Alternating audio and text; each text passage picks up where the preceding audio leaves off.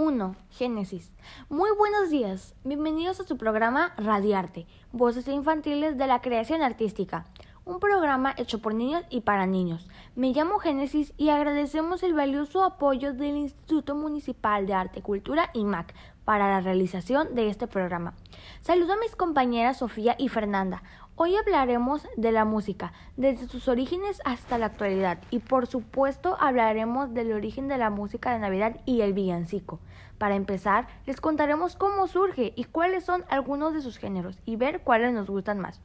Así les cuento que la música surge con el ser humano, es decir, que desde que el ser humano empieza a evolucionar inicia la música, primero haciendo sonar su garganta con sonidos guturales y luego golpeando huesos o piedras o palos o lo que se les ocurra para emitir sonidos. A esto se le llama música autófona. Posteriormente se utilizan algunas pieles o cueros para ponerlos en cocos vacíos o troncos huecos y crean los primeros tambores. También en el México prehispánico usaban troncos con una especie de lengüeta y les llamaban huehuetel, y con ellos también usaban para venerar a sus dioses, y a esto se les llama membranófonos. Pero ahora, Sofía, cuéntanos algo más. 2. Sofía. Hola, yo soy Sofía, y les platicaré que después descubrieron que si hacían una cuerda y les tiraban mucho y muy, muy fuerte, provocaban sonidos y así crearon instrumentos más elaborados como las arpas. Luego les hicieron una caja en donde se amplifica el sonido y crearon y llamaron las cajas de resonancia, como las guitarras, violines, chelos y muchos instrumentos más. A eso se les llama cordófonos. 3. Fernanda. Así es, Sofía. Hola, les habla su amiga Fernanda y les contaré que los antiguos seres humanos en la prehistoria descubrieron que con algunas plantas huecas como el carrizo, que son como cañas de azúcar, pero huecas por el centro, podían hacer sonido y surgieron las primeras flautas.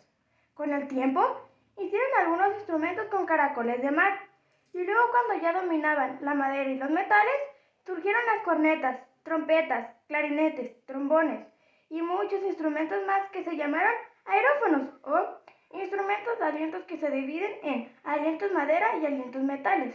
Pero te veo inquieta, Sofía. ¿Te sientes bien o quieres ir a otra parte o quieres decir algo interesante, Sofía? 4. Sofía. No quiero ir a ningún lado. Ya fui. Y sí. Quiero decir que ellos tenían muchos dioses y también les hacían música a los diositos y a eso se le llama música ritual o música religiosa. Por cierto, en el antiguo Egipto y Mesopotamia, los músicos eran gente muy importante y culta. No cualquiera era músico, incluso eran los sacerdotes los que tocaban los instrumentos. ¿Qué opinas, Génesis? 5. Génesis.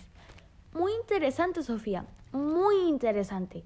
Además, te cuento a ti y a todo el público que por esas épocas lejanas ya se tocaban con las siete notas musicales que todos conocemos actualmente. Todos las saben, ¿verdad, amiguitos? Claro, son do, re, mi, fa, sol, la, si. Les platico, mis queridas Sofía y Fernanda, que la música griega tuvo una gran influencia por las culturas que estaban alrededor de ellos, y esa influencia la utilizaron para sus obras de teatro, que eran los grandes dramas donde la gente sufría, y la divertida comedia. Pero ellos en realidad nunca separaron la música y la danza de sus obras, siempre cantaron y bailaron en todas sus obras. También hicieron muchas canciones a sus dioses, a su mitología, a la filosofía, pero también hicieron por el simple gusto de bailar y cantar, cosa que prohibieron en el cristianismo. Para la Edad Media ya existían juglares o músicos ambulantes.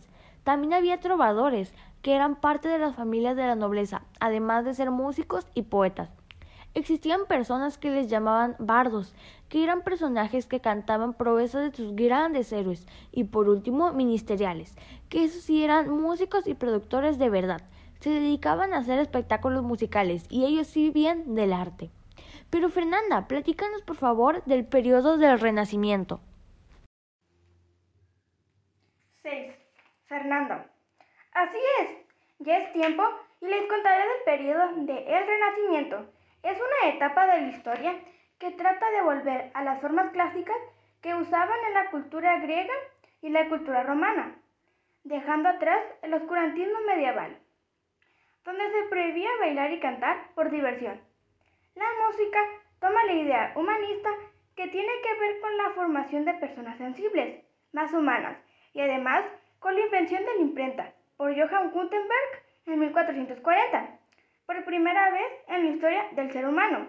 Se pueden imprimir las partituras y esto permite una gran distribución de las obras y un gran desarrollo no solo en la música, sino en la humanidad completa. 7. Sofía. Fernanda. Ahora yo quiero hablar de la época romántica. Este movimiento se caracterizó por la ternura emocional, exaltaba la belleza, el amor y los ideales de las personas. Como era una época donde había muchas guerras y muchos conflictos, la gente buscaba en la música y en el arte una forma de escapatoria de su realidad, que les pesaba, los entristecía y los estresaba. 8. Génesis. Muy bien, Sofía. Gracias. Muy bien. Y de aquí nos vamos hasta la música actual, que si bien son muchos géneros, los podemos agrupar en general en unos pocos y que los conocemos como música folclórica, como la que tiene cada país y cada cultura, música jazz, que se deriva de la influencia africana en América y que da lugar al blues, al swing, al rock y muchos otros ritmos que salen del jazz. También tenemos la música popular o música pop, la que generalmente oímos en la radio. Y por último, la música clásica o de alta cultura, que abarca a los grandes compositores de la historia, como Mozart o Johann Sebastian Bach, Beethoven y muchos más. Y es así como llegamos por fin a la canción navideña. Las canciones navideñas dan inicio prácticamente desde que empieza la religión católica, por allá más o menos de dos mil años atrás, donde se empezaba a llevar el nacimiento del niño Dios como el origen de la fe cristiana, y las canciones eran un medio muy sencillo para llegar a la gente y contarles del nacimiento del niño Jesús. 9. Fernanda. Pero es hasta el siglo IV donde cobra mayor influencia con la introducción de textos en latín y con los salmos hebreos. Y es en Italia, en el siglo XIII, en donde se encuentran los primeros ejemplos de lo que son ahora los villancicos navideños, y que después pasan a Francia, Alemania e Inglaterra, con sus famosos carols que se ven todavía en las calles cantando de casa en casa. 10. Sofía. Pero para nosotros que venimos de una herencia española y católica, el canto navideño más importante es el villancico. El nombre de villancicos se daba a las personas que vivían en las diferentes villas en la antigüedad, pero también se le dio a un tipo de composiciones, poética, en lenguaje castellano. Musicalmente eran composiciones alegres y se caracterizaron por tener un estribillo que se repetía a medida que se cantaban otras estrofas. 11. Génesis. Es en el siglo XVII cuando la Iglesia da la autorización para que estas canciones sean utilizadas en las celebraciones litúrgicas en Navidad y de esa manera el villancico fue introduciendo los temas religiosos para llegar más fácilmente a toda la población. Con el tiempo, los villancicos comenzaron a formar parte de las representaciones teatrales, de grandes óperas y posteriormente de las primeras zarzuelas. Pero el villancico más famoso del mundo es Noche de Paz. Este villancico es de origen austriaco, compuesto por Frank Xaver Gruber con letra de Joseph Moore.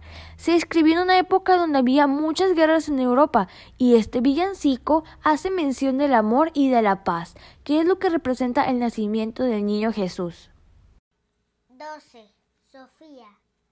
Por eso celebramos la Navidad, porque en esos días el mundo se convierte en una época de amor época de perdonar y de vivir en paz.